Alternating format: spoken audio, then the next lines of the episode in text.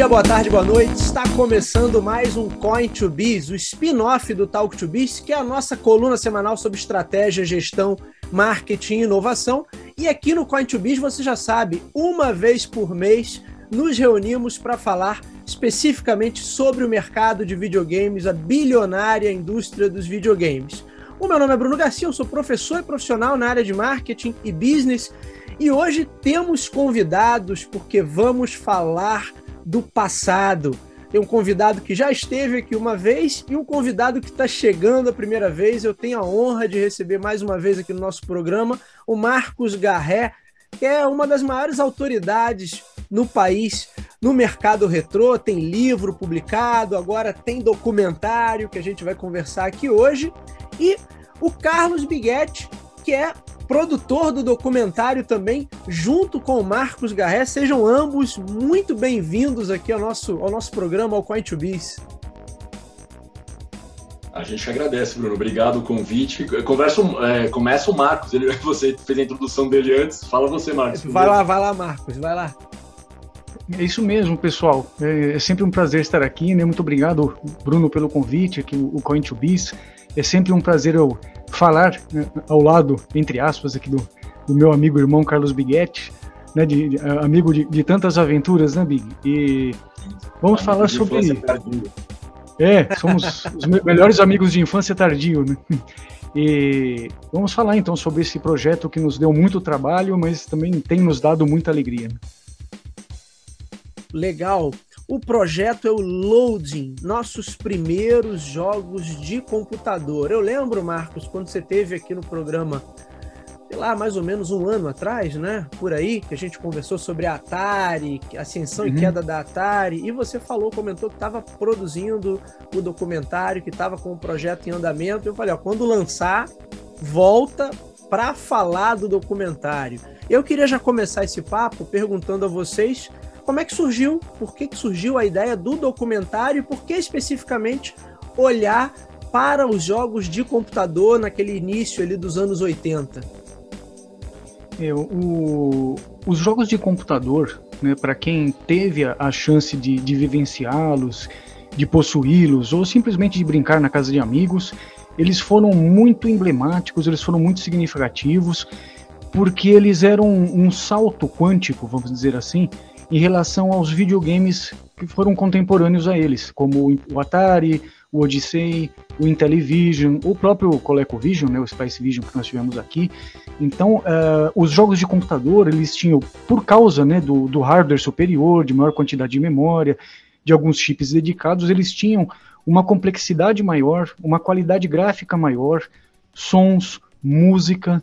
Os jogos tinham final, né? Os jogos de videogame, o jogo de Atari não tinha final jogos de computador tinham um final, né, tinha uma complexidade maior, você podia interagir, interagir, com os jogos de outra forma, via teclado, então jogos de aventura, jogos de texto.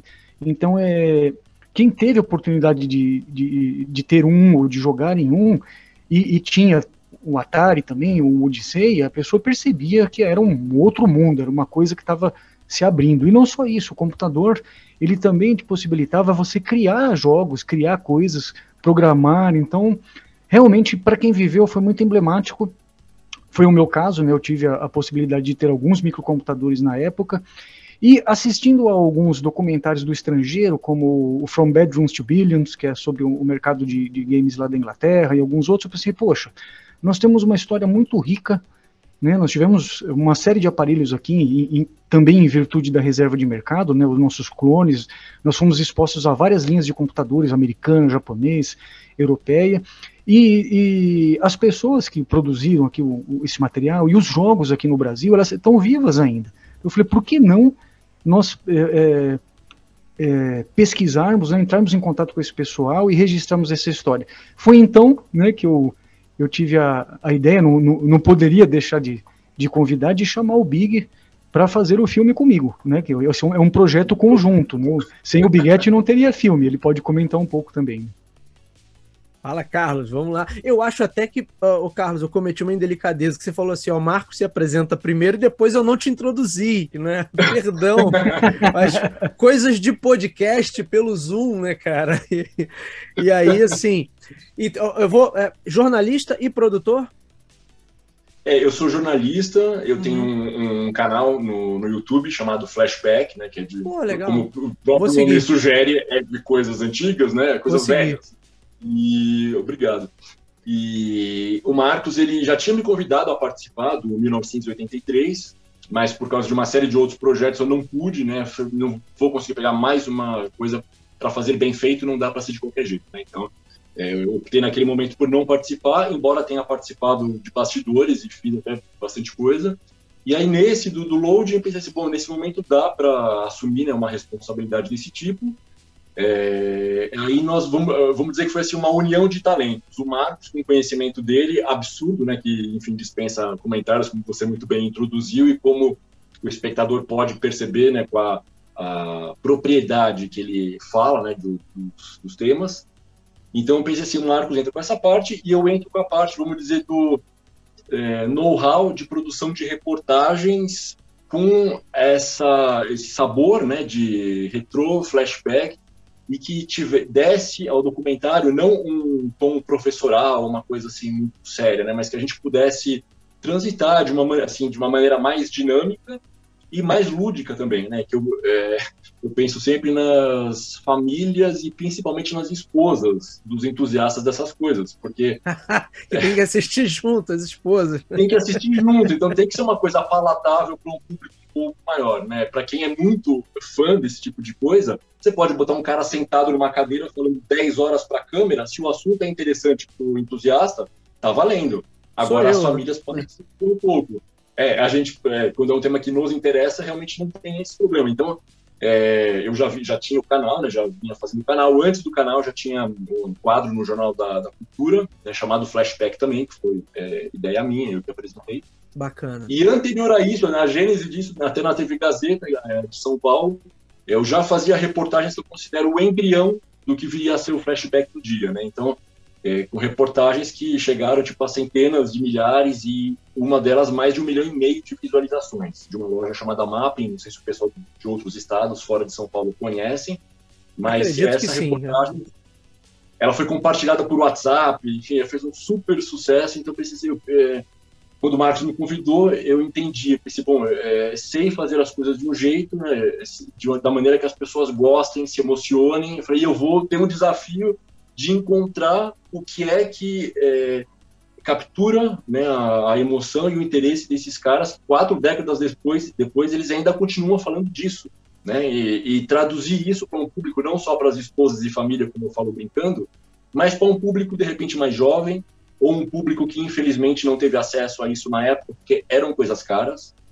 Então, assim, é, eu acho que depois da estreia, né, de, tipo, em algum momento vamos falar disso, mas depois da estreia nós tivemos, assim, é, enfim, a certeza de que a missão foi concluída com sucesso para nossa tranquilidade, né? O Marcos entrou com esse conteúdo absurdo e eu trouxe essa roupagem dinâmica, solta, descontraída, com reconstituições de época, e um resultado emocionante, né? As pessoas choraram realmente, a gente também, né? Porque, como ele falou, trabalhamos tanto, nos desdobramos tanto e o resultado final, felizmente, conquistou o público no dia da estreia.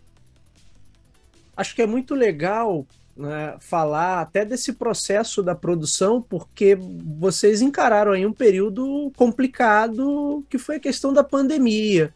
Né? E como é que foi além da pandemia, localizar essa galera, a gente está falando aí de 40 anos, então é, localizar essa galera que está espalhada por aí, que não necessariamente ainda está, vamos dizer assim, militando na área dos games, na área do desenvolvimento. Como é que foi o processo de reencontrar toda essa, esse, todo esse grupo de pioneiros brasileiros? O Marcos, Marcos pode responder essa parte e eu posso falar da parte da pandemia. É, é interessante, né? O, o, muitos é, eu já conhecia porque eu os havia entrevistado para Jogos 80, para revista, né? Ou, ou, participaram de algum livro que eu fiz, Né? Então foi um conhecimento que assim, eu mexo com essas coisas, com essas pesquisas desde 2004. Foi, foi quando nós lançamos a Jogos 80, eu, o Eduardo Lucas, o Walter Garrotti. Então nós fomos conhecendo essas pessoas e procurando mesmo, às vezes a indicação de alguém, ou procurando no Facebook, procurando em, em redes sociais, encontrava a pessoa, perguntava, oh, você é o fulano, ah, sou, tal, pô, nós estamos fazendo tal, tal coisa, você aceita participar? A maioria fica lisonjeada, fica até surpresa né, de como as pessoas falam sobre essas coisas depois de três, quatro décadas. Né? Um ou outro às vezes não quer ou não, não teve uma lembrança muito boa e fala não e acabou. Né? A gente até tenta insistir um pouco, mas. Então é, é, é meter a cara mesmo, né, né Big? É um negócio de jornalista mesmo, de atrás, é assim. sem entrão, sem entrão, não, né? Insiste um pouco e tal, mas no geral eles, eles gostam bastante.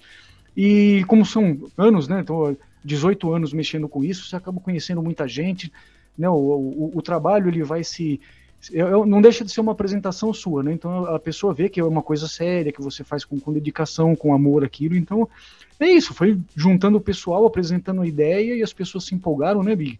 E aí nós fomos para cima. Aí o Big pode comentar a respeito da pandemia. Né?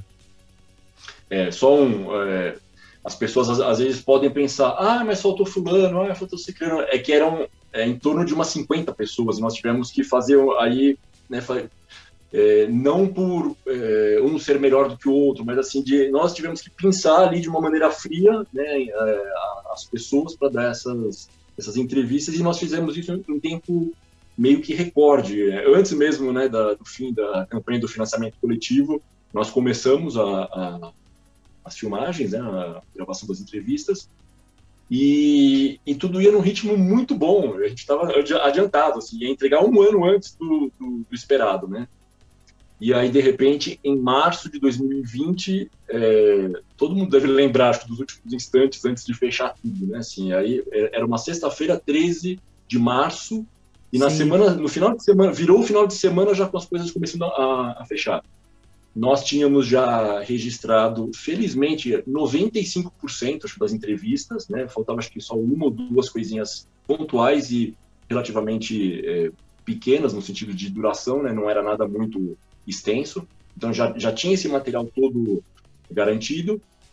E aí entra a pandemia, né? E aí ninguém mais quer falar, né? Porque fica, todo mundo com receio, né? Enfim, nem todo mundo, algumas pessoas estavam com muito receio, outros não muito, mas assim, é, é o tipo de coisa que paralisa uma, uma, produção, né? Então, a partir do momento que não tem Olimpíada, não tem novela da Globo, a Globo parou de gravar novela, nunca antes tinha acontecido isso, né? Então, nós, no nosso modesto projeto, também tivemos que parar por causa das pessoas também, né? E pela segurança de todo mundo. E aí foi um tempo que a gente sempre fala, a gente nunca deixou efetivamente de trabalhar, porque nós somos é, pensando nas outras coisas que não dependiam de estar né, com pessoas, de, de reunir, encontrar pessoas. Então nós somos pensando na, na montagem, na, na decupagem, né, na, em como costurar o filme e voltando na primeira resposta e dar a ele esse aspecto um pouco mais mais solto, né, mais dinâmico. E aí, nesse período, acho que dá para dizer que veio a ideia das reconstituições de época, né? Assim, é, inspirados né, em grande medida é, pela série Stranger Things da Netflix. É, inspirado, lógico, né? não vou dizer que ah, ficou igual, não ficou igual, mas assim, trazendo para nossa realidade, né? E, e aí foi, tivemos um tempo de maturação disso, de criar as, as situações, quais seriam as situações, porque esse documentário ele não tem a figura do narrador né? Assim, é, nós optamos por ser é, as testemunhas, né, os especialistas daquele momento, né, que tiveram protagonismo. E tudo costurado uma fala na outra, mas para algumas coisas mais específicas a gente precisava é, de uma cena, uma dramatização que que contasse aquela história ou aquela uma definição, por exemplo, da reserva de mercado, né? assim, como que a gente vai incluir uma coisa de reserva de mercado que é uma coisa é, que está fora até do, da, da, questão de games, né? Assim, então é, entra na parte da microinformática, de economia, de é, até de gestão do, do, país, né? Assim, o governo é, da ocasião optou por fazer isso, né? É, por, e, e, tinha uma razão de ser. Então, é, como que você vai colocar isso no documentário que não tem narrador? Aí, né, eu pensei assim, bom, nessa, nas duas situações, que fala da, do início da reserva de mercado e do final da reserva de mercado, que as duas é, exigiam né, uma explicação um pouco mais elaborada. Pensei, bom, aí eu vou vestir a minha, a minha cara aqui de jornalista e vou, na primeira delas, né, como seria, né, eu, é, como fazendo um stand-up, né, um boletim, como a gente chama, é, na, na, frente do Palácio do, do Planalto, dizendo que o presidente João Batista Figueiredo sancionou, aprovou na data de hoje a Lei Federal 7.282, que formaliza a criação da reserva de mercado e explicando assim como se fosse uma reportagem, porque as pessoas estão habituadas a ver isso. E aí demos um tratamento todo para aparecer um telejornal de época, e, enfim, é, falta muito pouco para as pessoas poderem assistir o documentário de uma maneira mais fácil, né? Porque a gente está eu não vou, não vou me estender aqui, mas vamos seguir o jogo. E a outra parte, então, no final do documentário, que o Fernando Collor de Mello determina, né, é, toma aí uma, uma providência que, na prática, acaba com a reserva de mercado. Então, é, nós usamos desse artifício para não precisar da figura do narrador. Durante a, a pandemia, então, nós pensamos essas coisas, só para fechar a sua pergunta. Muito legal. Agora, sobre essa, esse material todo, que eu imagino que tem horas e horas aí de, de entrevistas, depois lança a versão do diretor, né? Com três horas a mais com as entrevistas que não, não puderam ir ao ar ali por conta do dinamismo próprio, né? Do, do documentário. É, é, só, só para explicar isso, é, nós é, enfim, temos um material riquíssimo, o Marcos pode detalhar em seguida né, o, do, o que, do que, que se trata, mas realmente por uma questão é, de as pessoas estarem acostumadas né, a um filme num tamanho de uma hora e 45, uma hora e 50, duas horas, né? Nós chegamos em duas horas e dez, mesmo tentando conter é, né, por todos os lados, mas muitas coisas a gente precisou realmente deixar de fora dessa versão, vamos dizer que é a versão principal, que contém a essência. Então, é, nós desde o começo a gente sabia que ia ter que ter um disco de extras, né? até para a gente não ter duas versões e enlouquecer, porque nós enlouquecemos do jeito que já é, né? Assim, então, se fôssemos fazer duas versões, e foi uma ideia durante muito tempo, mas nós pensamos, não dá para fazer, não é viável, mas todo o conteúdo que precisou ser suprimido da, da versão, né, enfim, única que existe, está no disco de extras. Então, nesse disco de extras tem um material riquíssimo, que o Marcos pode falar um pouquinho dele.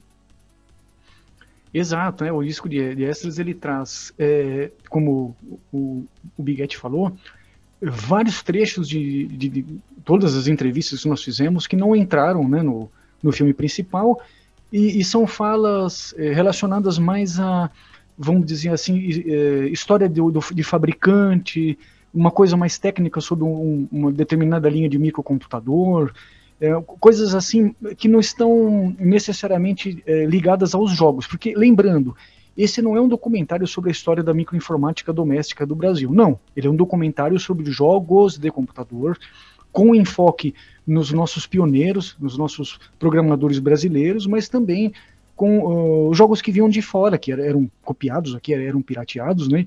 E todo aquele ecossistema que eu costumo brincar que nós podemos falar sobre, sobre isso depois. Né? Então, o, o, disco de extras ele traz essas, esse material, essas entrevistas. Ele traz também. É, pode revelar, Big, o, o é, não, é, BGS? É não... É, não vai dar spoiler. Nós, nós, temos essa questão.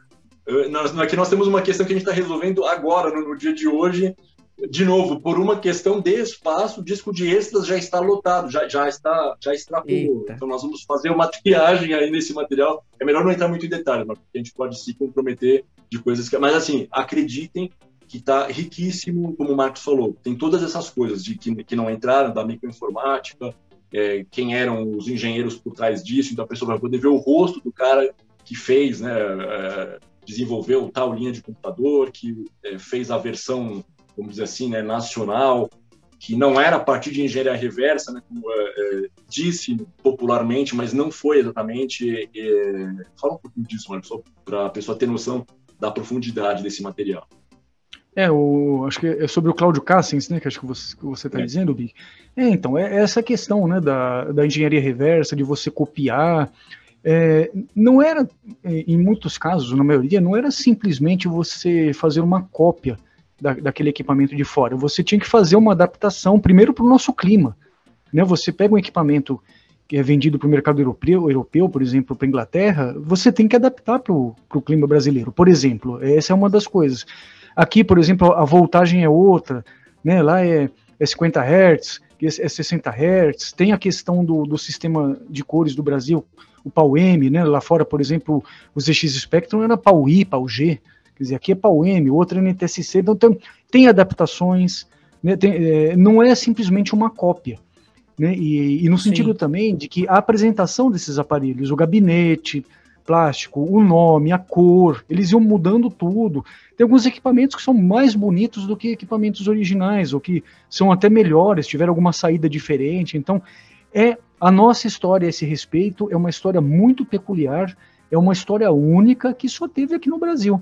É, é exatamente como nós falamos também no documentário 1983 de Os Clones do Atari, por exemplo. Sim. Esses micros que nós tivemos aqui, extremamente pitorescos, né? Assim, a criatividade do brasileiro é uma coisa que parece que não tem fim, né? E Ô, isso tem o material de extras, né? Então, esse é um ponto que eu queria explorar mais, porque ficou muito para essa geração a pecha assim de que ó, eram cópias de má qualidade e caras.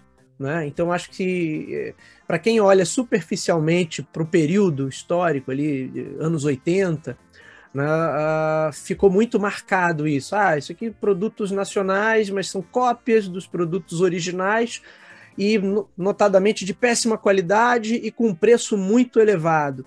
Só que, na verdade, você traz isso muito bem no documentário também sobre o 1983, né, que havia muita, muito pioneirismo e muita inovação. Né? Aqui não foi aqui que a gente teve uma, um, um, clone do Atari que dava pause no jogo. É, o, o Onyx Júnior. Onyx, Onyx Júnior, isso mesmo. É. Né? Então fa fala um pouco mais do papel desses pioneiros no desenvolvimento de software, porque naquela época o que, que a gente tinha de videogame por aqui efetivamente era Atari e clones uhum. do Atari. Né? Porque outros é. Coleco praticamente não chegaram também, televisão. Odyssey, né? O, é, o Odyssey, é. Odyssey 2, né? Que chegou por aqui. Isso. Né? Fala um é, pouquinho então, desse pioneirismo, Marcos. O, vinha muito muitos jogos de fora, né? E isso é inegável, né? Isso é falado no documentário. Os jogos de, de, de das diversas linhas de micros que nós tivemos, né? O, o MSX, Apple II, ZX Spectrum, ZX81, TRS-80, TRS Color, depois o Amiga. Então, vinha jogos de fora, porque justamente os jogos eram produzidos em massa no exterior. Então, esse material era trazido para cá e era copiado, era disseminado sem, sem dó nem piedade. Era, era uma pirataria, né? querendo ou não era. Mas né, o jeito que o Brasil funcionava na época favorecia esse tipo de coisa. Né? Essa, essas as soft houses do exterior, ou mesmo os fabricantes, né, não davam assim, muita bola. Né? O país de terceiro mundo, lá longe, no, na América do Sul, lá embaixo, eles tinham outras preocupações. Né? Então, não tinha é, internet ainda é, naquela época, o cara nem é ficava é difícil, sabendo. Eu, eu, eu, eu tenho muito medo de, de usar a palavra que era errado, que era, que era roubo, né, pirataria, é, é um assunto extremamente delicado, mas se, se, se, as coisas não tivessem acontecido dessa forma, nós não teríamos sido expostos a tantos jogos e a tantos equipamentos diferentes. Mas falando agora dos pioneiros, né? Nós tivemos alguns grandes pioneiros que é, tiveram a, essa coragem né, de, de chegar, sentar escrever um jogo e publicar na, naquela época, né, numa época que era, que era espartana, né, tudo era muito caro, inflação galopante, mais de 200% ao ano. Eu lembro dos meu meus pais iam ao mercado de manhã, aí à, noite, ou no dia seguinte, já os preços já haviam sido remarcados. Eu lembro dos meus pais comentando sobre isso, então foram corajosos, também. né? Nomes como, por exemplo, Renato De Giovanni, que fez o Aeroporto 83, Aventuras na Selva, Amazônia, Serra Pelada, Angra 1, ele é o nosso grande pioneiro. Luiz Fernandes de Moraes fez A Lenda da Gávea, depois o Barra Vento pro Amiga, né? Tadeu Coringa da Silva, que fez o Em Busca dos Tesouros, que é, seria a nossa versão do Pitfall, vamos dizer assim, para o ZX81. Maurício Bussabi, que fez o Avenida Paulista, e tantos outros é, programadores, criadores de jogos, Divino Leitão, né, que também fez aí o Cavernas de Marte, Valkyrie, o Gilbert. Então, o pessoal que tinha, é, assim, a gente tinha escassez de, de informações, escassez de literatura, né? É, para conseguir revistas de fora, livros de fora, era tudo muito caro. As revistas chegavam às vezes com quatro, cinco meses de, de atraso, né? Havia uh, livros nacionais, claro, nós tínhamos, tínhamos, livros muito bons, mas era, era tudo muito caro, então o pessoal tinha que sentar e fazer, e quebrar a cabeça, e saíram jogos muito bons, jogos bem bacanas, que realmente fizeram história e, e, nós os retratamos no documentário, né, Big? Isso é o que o Big quer complementar aí. Não, acho que você já, já falou tudo, né? Assim, é, e aí o filme ele acontece, né? Numa linha mais ou menos cronológica, né? Contando, a, vamos dizer, a história principal de fundo. E aí, entremeado a isso, nós fomos pensando e posicionando cada um deles, é, né, desses é, pioneiros, é, ao longo do, do filme, de uma maneira que fizesse sentido na lógica de quem está assistindo, fosse algo ok. Tem alguns saltos, vai para um ano tal, depois volta, né, para mostrar alguma coisa anterior, mas foi a maneira que nós encontramos de é, garantir esse dinamismo, né, e não simplesmente fazer uma linha do tempo é, meio que estanque, né, assim, ela, ela é bem dinâmica, né, ela é bem, tem essas é, alternâncias de personagens, de linhas de computador, de essas cenas de reconstituição que nós fizemos, né, assim, que é, passeiam por alguns ícones, né? colocamos também algumas, podemos chamar assim, de easter eggs, de referências de cultura pop, algumas visuais, outras textuais, outras de layout e cor, outras, né, assim, explícitas. Então, assim, tem, tem cenas bem interessantes, né? Acho que o resultado final, a gente, como eu falei, a gente estava não inseguro, mas a gente, estávamos satisfeitos com o que fizemos, mas não sabíamos qual seria a reação do público, né? E aí depois que teve o lançamento, nós soubemos que eh, tivemos a confirmação que foi uma escolha acertada. Só fazer um comentário, Bruno, para complementar. É, pensa assim, o, o, 1983, o ano dos videogames no Brasil, ele tem uma, uma tônica diferente. Ele é uma coisa muito mais professoral. Então, o 83 tem data, tem marca, tem nome, tem, tem preço, tem valor e tem o narrador, então é uma carga de informação pesada, assim, o 83. O, não, o loading é, é, bem diferente. O loading é mais leve, né, Big? É mais suave, é mais engraçado, é mais. Não, vou dizer descompromissado, mas é mais, mais solto, assim. Você, humano, mais talvez, leve, né? Mais leve. Que... É. Isso. Muito legal. Mais, mais humano. E, e, e aproveitar que você falou isso, só acho que uma, uma, uma um posicionamento só para fazer, não é posicionamento, mas enfim, uma, o, o Bruno estava falando né, do 83, né, e você falou de, em seguida, o Marcos falou da, da complexidade dos jogos, que tinham um enredo, que eram mais sofisticados, e é a ponte justamente, né, assim, é, o Loading, ele é, é a continuação do 1983, e ele é uma ponte para a geração seguinte, do, dos clones do, do, NES, do Master System, porque houve esse ato, né, assim como você costuma dizer, é, de uma geração de games para outra, de videogames para outra, da segunda para a terceira, se não me engano, né? É isso. O Atari é a segunda, é a primeira isso, telejogo e os, os bem é, mais rústicos. Então, é da segunda para a terceira, houve esse ato que aqui no, no, Brasil se estendeu por mais tempo, né? Enquanto lá fora já existia, já existiam essas outras gerações de videogames, aqui nós tivemos esse período que foi muito bem preenchido pelas linhas de computador. Exato, né? Muito o, legal. O, o, Nintendinho e o Master System, eles foram aparecer no Brasil só em 89, ou a partir de 89.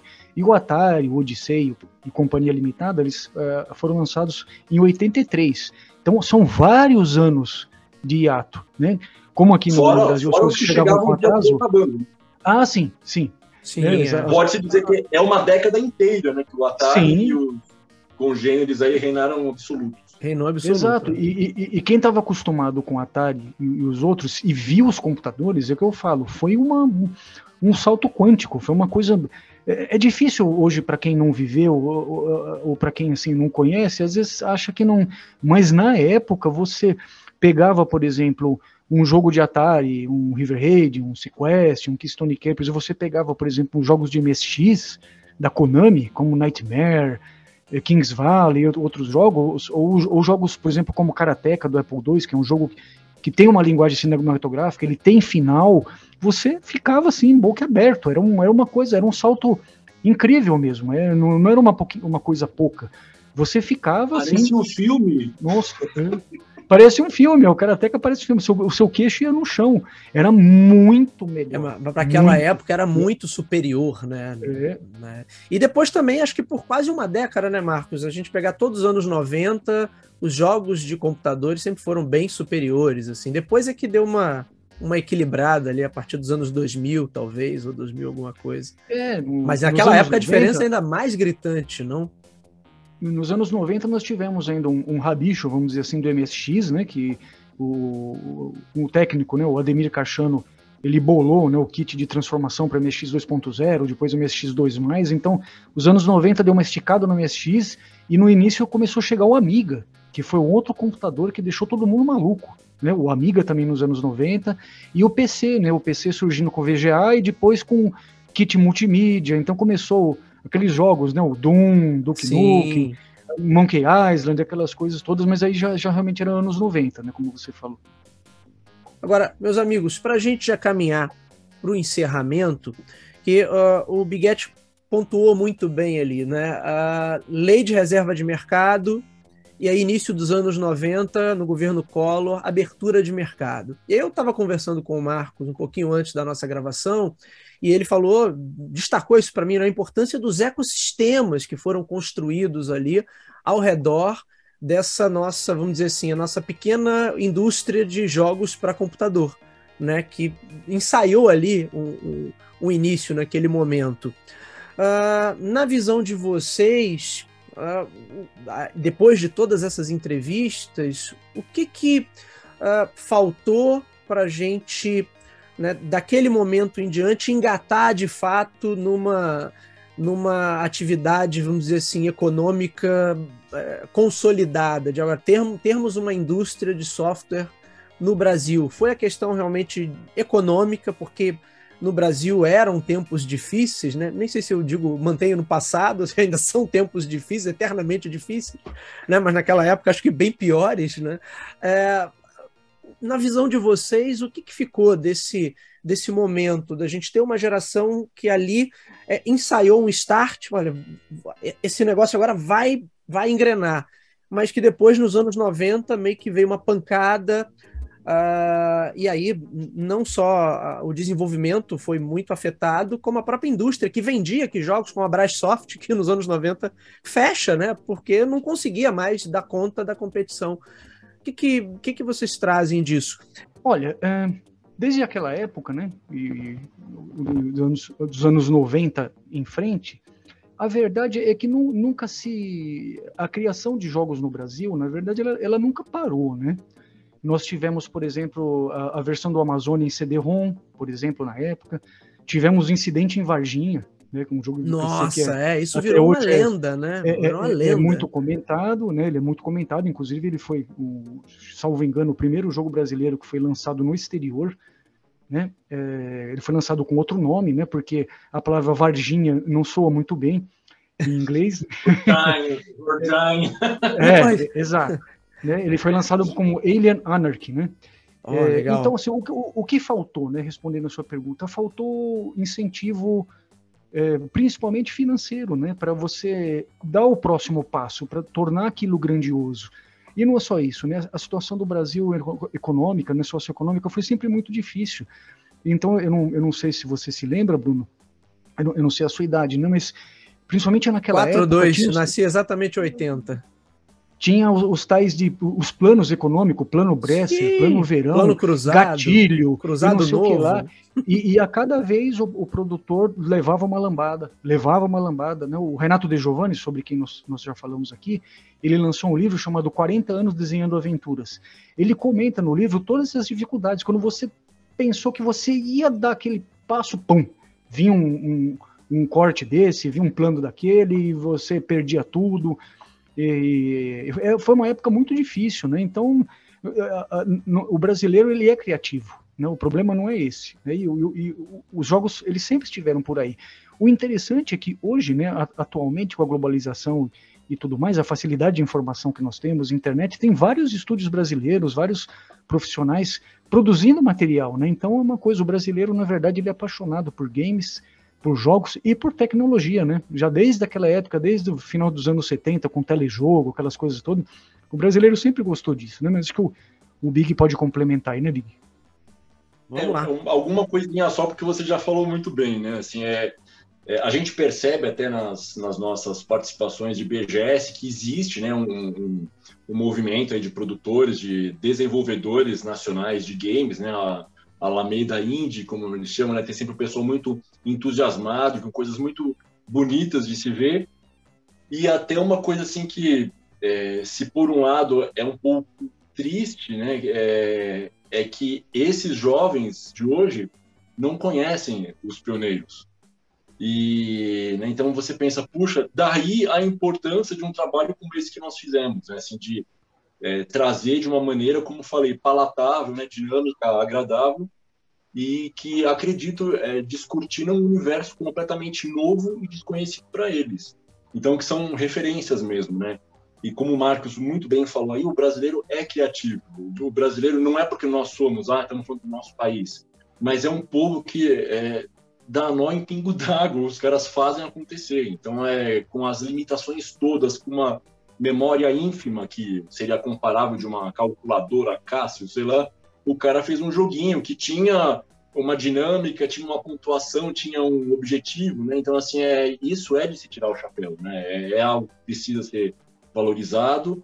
É, e aí a gente até brinca, brincou com, os, é, com todos os entrevistados, né? Assim, essa noção de que cada um deles colocou um tijolinho, né? Para, é, vamos dizer, construir os fundamentos dessa indústria de games multibilionária em nível mundial, mas nós temos a nossa parcela nacional, né? Como você falou, Bruno, os de hoje é, eles são a continuidade dessa história que começou lá no começo, meados dos anos 80, né? Então, é, acho que realmente a, o lançamento desse documentário vai trazer né, esse novo mundo para a geração de hoje vai fazer a justa homenagem aos pioneiros, como a gente coloca, né? E ainda de uma forma lúdica, de entretenimento, né? embora seja um filme de nicho, mas nada impede que alguma pessoa que não participa né, desse nicho, ela também é, aprenda, se encante, se emocione. Então acho que é, sabe, quando todas as pontas, uh, os pontinhos se ligam e a história se fecha. Então é motivo de muita satisfação para a gente e é uma homenagem é, acho que é o empreendedorismo brasileiro, né? Assim, como o Marcos falou, você também lembrou muito bem, é um país que infelizmente tem um cenário econômico, político sempre muito desafiador, né? Assim, se é, em termos até os, jogos às vezes é, jogos estrangeiros, enfim, colocam assim nível de dificuldade, né? Easy, medium, hard e pro. O nosso assim é, é ultra pro, é sempre muito é sempre. Aprender nos Estados Unidos é moleza, né? Uma economia estável, é, pujante, forte, né, com é, um, um, governo que não pesa em cima do empreendedor, né, deixa ele empreender, né, não é um peso na vida das pessoas. E aqui é o contrário, assim, é os vilões mais difíceis, com os chefes de fase mais complicados. Então, é, é de se tirar o chapéu para esses caras é, que conseguiram fazer. Dizem eles, eles, eles são até é, da modesto, como diz quando a pessoa não tenha. A Covid acabou com a, com a memória. Mas assim, é, é, eles são. Como fala, Marcos, quando a pessoa. Não, não é humilde a palavra, a pessoa. É, bom, enfim, ela é. é ela seria modesto, né? Mas. É, é... Modesto. Ela não, ela, não se, ela não se dá a devida importância, talvez. Exato. Ou, ou, é. ou não, não, não se dá, como não se deu conta de que. É, talvez eles não. O que ela tinha na mão. Modesta Isso, era a palavra, obrigado. É, talvez eles não tenham a noção do impacto que eles foram capazes de gerar, né? Porque a, a nossa não sociedade tinha. também é, acaba valorizando só o que faz muito sucesso e o que gera muito dinheiro, né? E você sim, teve sim. toda uma geração aí, e aí eu, eu, eu posso falar que eu, eu acho esse, esse trabalho de vocês eu acho fundamental porque as gerações atuais precisam conhecer. Né? Meu filho jogou Atari, eu tenho um telejogo aqui que não funciona, mas ele já manuseou né? E, e, e, acho que as novas gerações né, não, não têm a, a, noção do que era, do que já foi e do quanto esses camaradas tinham garra ali, né? Tinham paixão por aquilo e, e por isso iam contra todas as adversidades, com, com jogando no mais no nível mais difícil, com o boss no nível mais alto, mas eles iam lá e, e perseveravam, né? Então acho esse trabalho de vocês fundamental. Parabéns por isso. Parabéns mesmo. Muito obrigado. Obrigado, obrigado. obrigado pelo espaço aí de nos ouvir aí no seu canal. Nada, olha, eu, eu sou um. um eu, eu, hoje eu, eu, gosto muito de videogame, mas eu sou muito mais um espectador, né? O meu, eu brinco até com os meus colegas. Né, que eu, a, a, o meu prazer com o videogame é um prazer muito mais contemplativo, né, de olhar, ver e, e, e entender também, acho que passa por isso, né, entender o trabalho que está por trás daquilo ali. E acho que hoje, né, óbvio, você pega um, um, jogo de PlayStation, Xbox, os caras têm um mega estúdio, uma produção cinematográfica para fazer aquilo ali. Mas quando você pega até ali a quarta geração, da quarta para quinta que começou a mudar, né? Mas até meados dos anos 90, ainda era muito isso. Os camaradas na frente do computador encontrando maneiras de driblar as limitações técnicas. Então, isso é um negócio que eu admiro demais. Eu, eu gosto muito de estudar inovação. Então, para mim é um prazer receber vocês aqui. É, já estamos nessa reta final, por favor, para as pessoas conhecerem o trabalho de vocês, conhecerem o loading. A galera com certeza agora já vai ficar de olho na versão aí com com os extras. Se duvidar, já vem um segundo disco extra aí. Então, assim, por favor, onde é, que a galera, é, onde é que a galera acompanha o trabalho de vocês? Perfil em rede social, site e, e onde está o documentário para quem para que a galera possa acompanhar e assistir? O filme Loading ele é um documentário independente que teve como kickstart, né, o pontapé inicial, um financiamento coletivo que é, arrecadou o valor né, estimado total em 10 dias, mas que nos custa 10 vezes mais do que isso. Eu posso falar porque o valor é público, coisa de 30 mil reais mais ou menos, 30, 33 por aí. Só que em trabalho, esse dinheiro ele foi usado da maneira mais assim, como se estivéssemos usando o nosso dinheiro mesmo, de maneira responsável, mas ele custa muitíssimo para a gente pelo tempo que nós, sabe, madrugadas, viradas, é, e centenas, milhares de horas. Imagino. Coisa, eu, eu costumo dizer assim, é hediondo você fazer um filme desse porte em duas pessoas, Marcos e eu, só. Assim, tivemos o editor Lucas de Porto Alegre e outros é, é, outras pessoas, amigos, vale, de ajuda valiosíssima, assim, Daniel Ravazzi, é, outros que ajudaram em pesquisa de imagens, Leonardo Roman, eu, eu, não vou falar mais ou menos para não, não, ser injusto, porque são assim uma, uma dezena de pessoas, Marco, mais ou menos. Uhum, sim. Que ajudaram muito, mas assim vamos dizer que é, o peso todo mesmo, mesmo é a responsabilidade do Marcos e minha. Nós dois, né, enfim, é, ele idealizador, né, e, e eu é, entro aí como sócio dele nessa nessa empreitada, então é, fizemos, né, é, o documentário acontecer.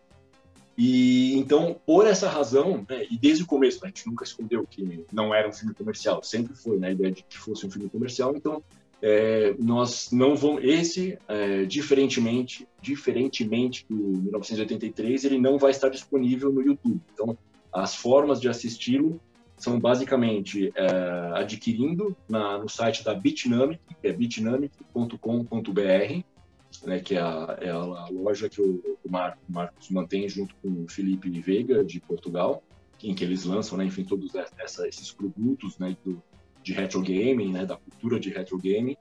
E então está a, disponível lá para compra nas versões DVD simples ou convencional, standard, né, a palavra que a gente adotou. DVD uhum. standard, Blu-ray standard, DVD colecionador, Blu-ray colecionador.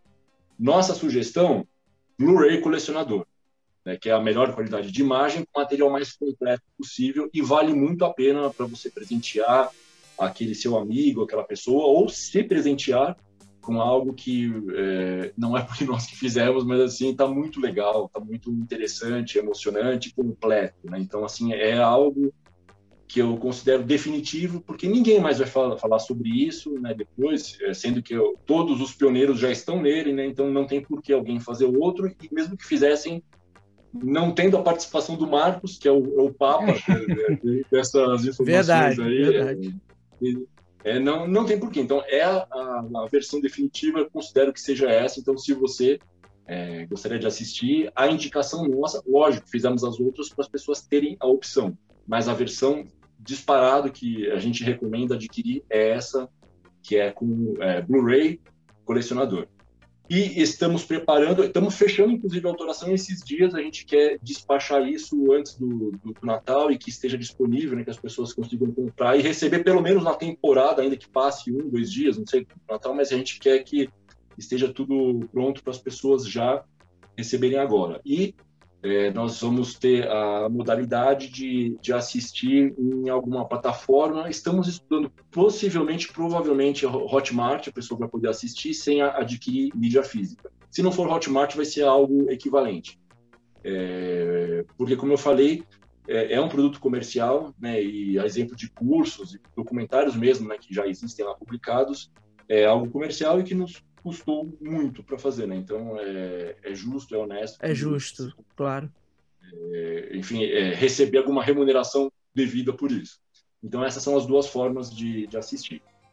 E ah, temos pôster do filme também que ficou bem legal, é inspirado nos jogos de guerra, né? Que é o clássico dos anos 80 com Matthew Broderick, né, que Sim. brincou ali, que encantou muitos de nós, né? O primeiro contato, inclusive, muito, de muitos de nós foi esse, vem do filme. É, então é, é, totalmente inspirado, a gente até, até, brinquei quando a gente concluiu né, a arte da pôster que eu fiz. É tudo assim, não sei o que, é que nós fizemos, porque tivemos ajuda externa, tivemos, sim, somos muito gratos, mas muita coisa foi nós que fizemos e tivemos que aprender a fazer, a gente também não sabia fazer. Mas a arte então ficou feita, a, a, a inspiração como era do filme, né, assim, a gente até brinca assim, é, pode copiar, só não faz igual. É, é assim, é muito claro, mas aqui é uma homenagem, lógico, com os nossos personagens, mas com mesmo, a mesma diagramação, as mesmas telinhas, e aí, em vez daqueles painéis né, do, do ataque da União Soviética contra os Estados Unidos, são as telinhas, assim, de uma maneira representativa de vários jogos né, da, dessa safra, né, dessa, de, dessas safras né, ao longo desses anos. Então, isso é o que a gente tem de loading né, no, no momento. O, o, os filmes né, nas mídias e o pôster. E aí o Marcos, então, acho que pode seguir falando então da, da parte dele, né? Que pode já podem, já podem separar a minha edição Platinum aí, uma, um, um box para mim, que eu vou me presentear. já tenho meu login na Bitnamic, né? Já tenho meu login. Ah, que legal, então... que legal. então pode deixar reservado uma aí. Marcos, vai lá. É isso mesmo, pessoal, né? Como o Big falou, então tem as, as mídias, né? Só um detalhe importante para ressaltar aqui: é, tanto o DVD de colecionador quanto o Blu-ray de colecionador, né, ele vem com o disco de extras, só que o disco de extras, em ambos os casos, é um DVD, tá? Só para deixar claro. Então, o disco de extras, mesmo do Blu-ray, não é um segundo Blu-ray, tá? É um DVD 9, um DVD de dupla camada, recheado de, de coisas aqui, só para deixar isso bem, bem claro, né? E o pôster, realmente, como o Big falou, que ficou muito bonito, muito lindo, um pôster enorme, imenso, baseado no Wargames, né, nos no jogos de guerra. Em realidade, Acho que 92 é... por 60, né? Enorme, é, é imenso. Se a pessoa quiser saber, 92 por 60 é o padrão que a editora Europa faz os pôsteres deles. Exato. Legal. E, e tanto o Wargames, né, os jogos de guerra, quanto o Tron são dois filmes que foram citados por, por entrevistados, que são dois filmes bem emblemáticos que nos, nos encantaram na época, né? Tanto os jogos de guerra quanto o Tron. E o que mais que eu posso dizer? Ah, sim. Então, o, o site da Bitnamic, né, como o Big já falou, é www.bitnamic.com.br. Né, Bitnamic é uma iniciativa minha com o, o Felipe Veiga, meu, meu amigão lá de Portugal. Né, nossa missão é relançar jogos é, clássicos né, para microcomputadores e videogames antigos e lançar jogos novos também para essas máquinas, só para as máquinas antigas, mas nós temos também livros, revistas e o, o DVD e o Blu-ray do Loading estão na loja, então quem quiser adquirir, a gente vai procurar, assim que ficar pronto, já começar a despachar para todo mundo, né?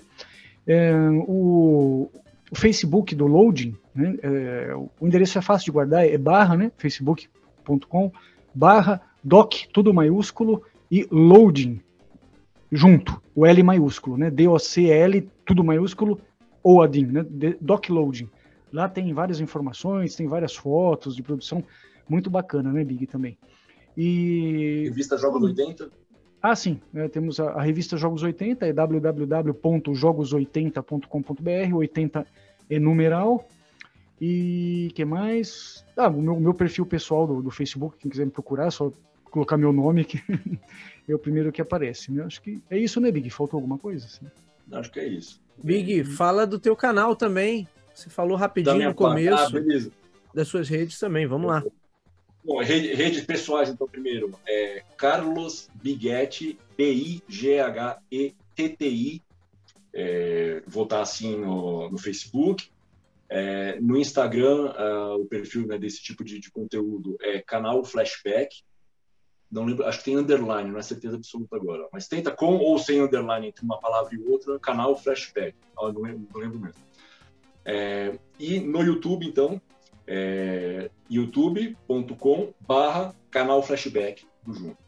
É, que pela busca, às vezes aparece alguns que é de música, que os caras deixam tocando música flashback, então assim, é, às vezes pode confundir, mas se for com o endereço certinho, youtube.com barra canal flashback, tudo junto. E estou construindo um site também. Tem, até tem conteúdo já, não está ainda 100%. Se a pessoa quiser olhar, já é, estou montando né, para ter uma, uma presença mais firme né, no, com endereço né, com domínio próprio, que é canalflashback.com.br.